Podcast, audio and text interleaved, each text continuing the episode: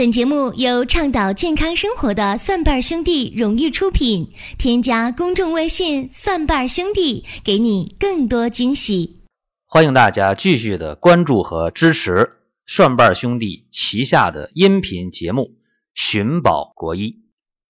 长期以来关注《寻宝国医》的朋友们比较了解，我们的节目在星期三、星期六和星期天是固定的更新。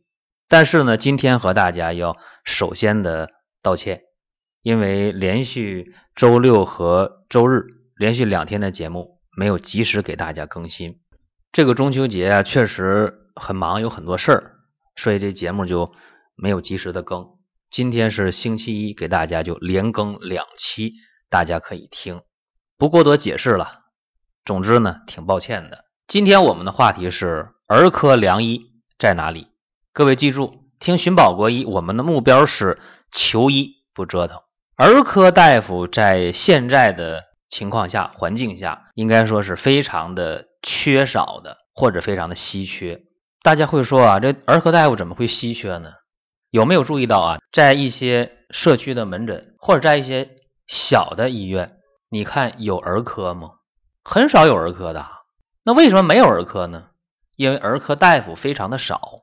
现在看儿科的病，哪怕一个小小的头疼脑热，一个发烧感冒，往往大家就挤到了儿童医院了，或者说就跑到了三甲医院的儿科了。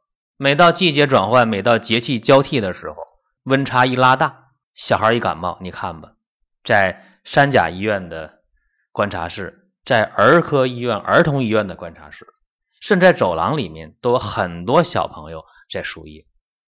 相反，基层医院寥寥无几的小孩儿。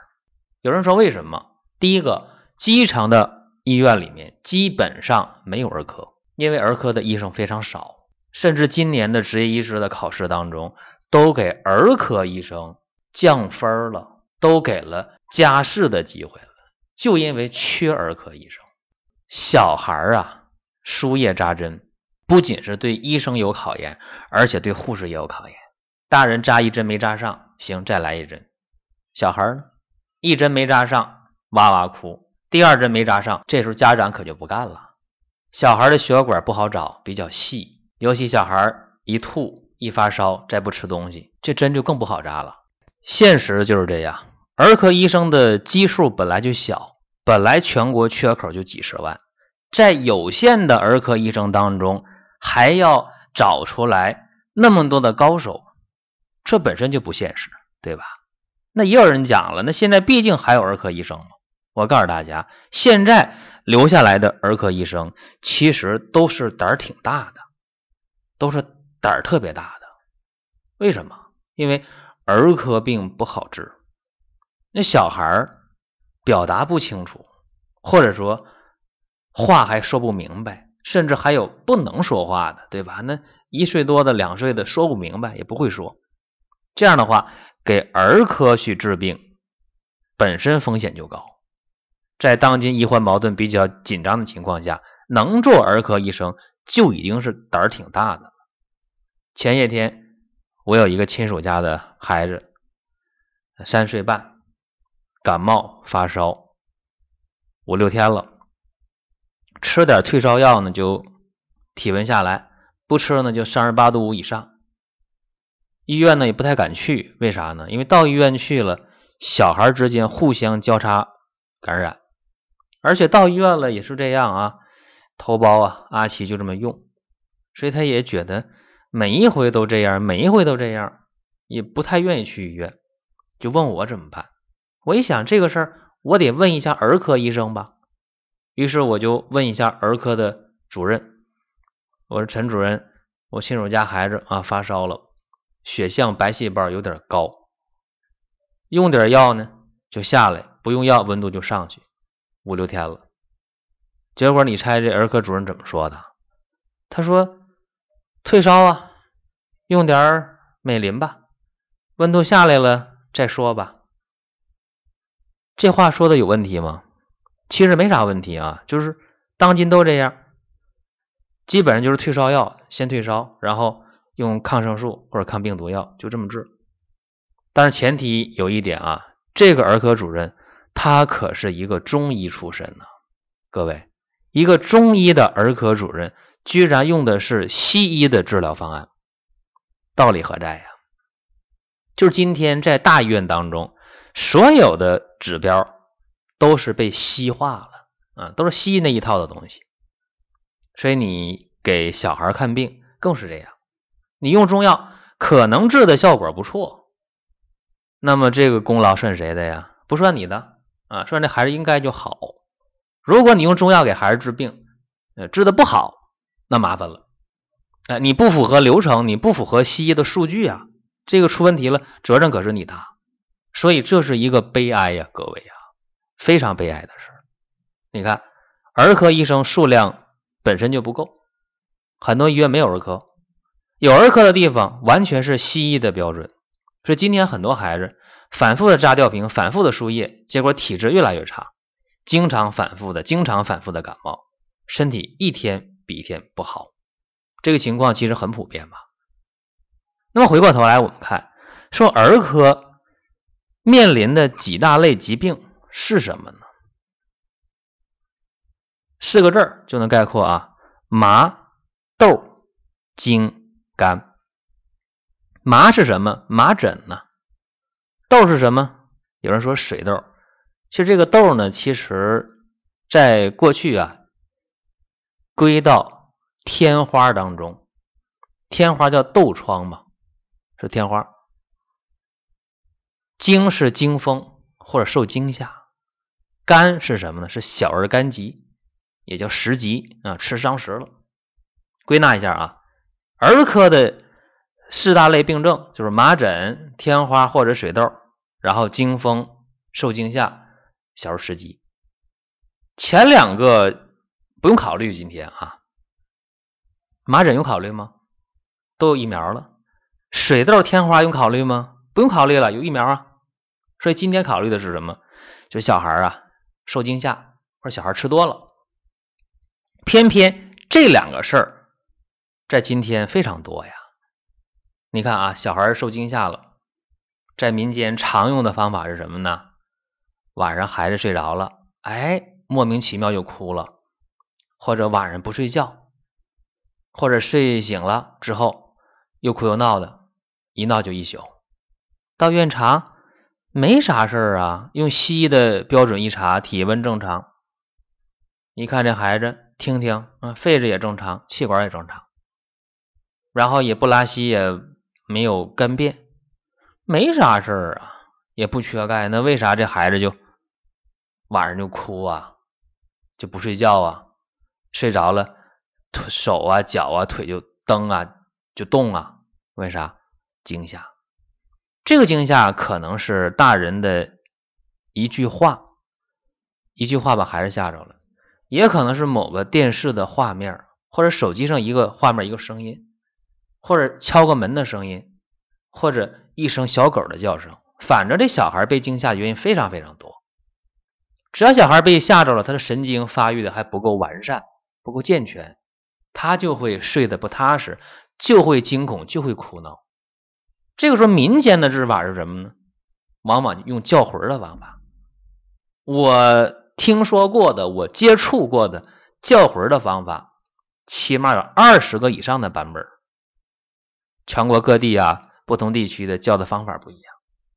有人说这个有用，也有人说呢，叫魂的时候，呃，烧张邮票，哎，效果更好。也有人说呢，叫魂的时候拿件衣裳效果好。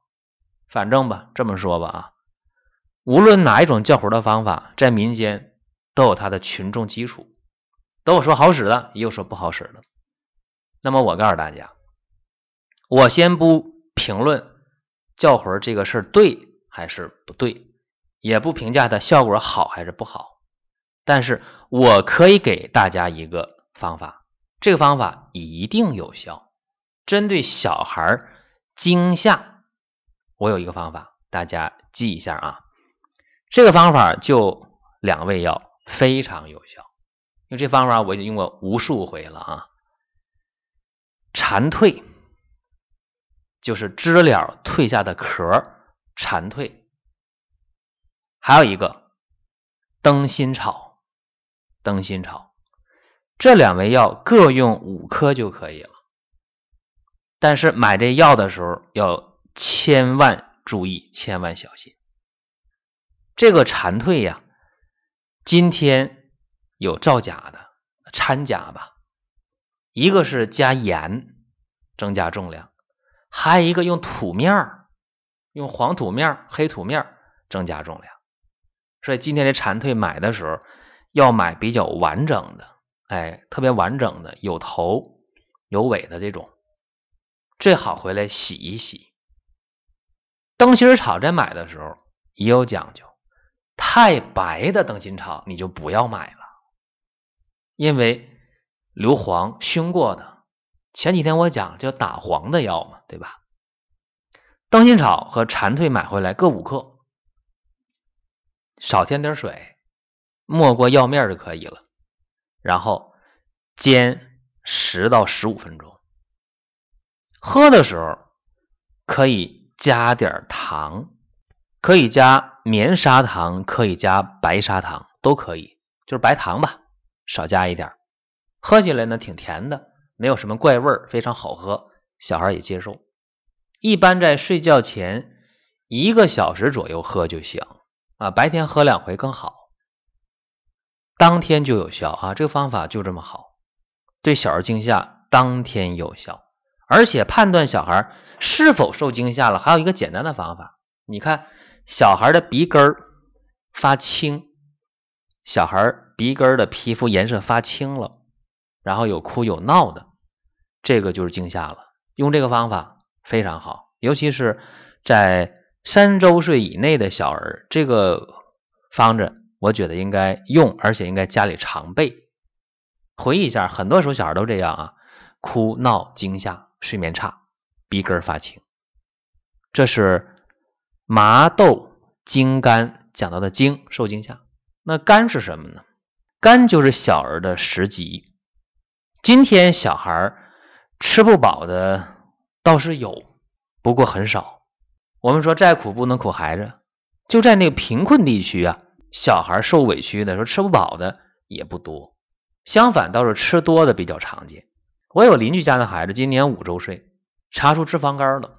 为啥查出脂肪肝呢？他奶奶就怕这孩子吃不好，基本上每天都要吃酱牛肉，而且吃的还挺多的，一两二两的吃。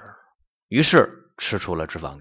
当然，这孩子也是胖，脾胃特别差，舌苔特别厚，特别腻，身上的肉比较多，而且是虚胖，这是不正常的。小儿肝疾就是小孩吃多了。会表现出来吃饭没有胃口，表现出来舌苔比较厚腻，表现出来长得虚胖或者长得干瘦，还有就是便秘，排便特别干特别硬。多说一句啊，小儿便秘，有人问我用开塞露好不好？不好，小儿开塞露也不能用。最好的方法就是均衡营养的饮食，就是加强锻炼，勤运动。比什么都强。那小儿肝疾，小儿吃了伤食了，又吐又拉，又虚胖又干瘦又便秘，甚至吃的特别多的那几天啊，孩子可能又吐又拉的，吐的酸臭味的食物没消化的，拉的不成形的食物，这也很多，很常见这样的事儿啊。对于这个小儿的食积，小儿的肝疾，我是这么看的啊，首先就是。看住嘴，这小孩吃饭的时候，他不要了，他不吃了就不要给，那你不要追着去喂，没有意义。再来一口吧，用不着这样。小孩只要不吃了，你就不给，有两个好处：第一个，不会吃坏了、吃伤了脾胃，因为吃进去的东西往外拿拿不出来。真没吃饱、真饿了，他一定会跟你要，那个时候你再给，比什么都强。再一个，小孩不吃了，你再给。容易养成一个坏习惯，不好好吃饭。所以记住啊，小孩不要了，不想吃了就不要给。对于已经吃多的、已经吃伤到的脾胃的这些孩子，已经有小儿肝疾的，怎么办呢？健胃消食，一定要用一些消导药，用一些固护脾胃之气的药，这才行。有人说能不能开点药？我觉着。没必要。小孩吃药啊，他很费劲呐，核糖药，这是第一点。第二点，有成药，大家可以用，可以用一点健胃消食片。健胃消食片为什么推荐给大家呢？因为这里边的成分比较好。健胃消食片里边有太子参，它可以增加脾胃之气，同时太子参的力量又不是很强，适合小孩的脾胃特点。还有麦芽啊、山楂呀，可以消食导滞。那么陈皮呀、山药啊，又能够固护脾胃，所以这健胃消食片小孩用就比较适合。这是小儿食积伤食比较轻的，如果再重一点的。就得用什么呢？保和丸，大家说能能行吗？啊，说这孩子小，能吃保和丸吗？可以，可以减量吃，减半量或者三分之一的量，吃上就有效。所以这针对小儿的食积讲这么多啊。有人问说，你今天讲的主题是儿科良医在哪里？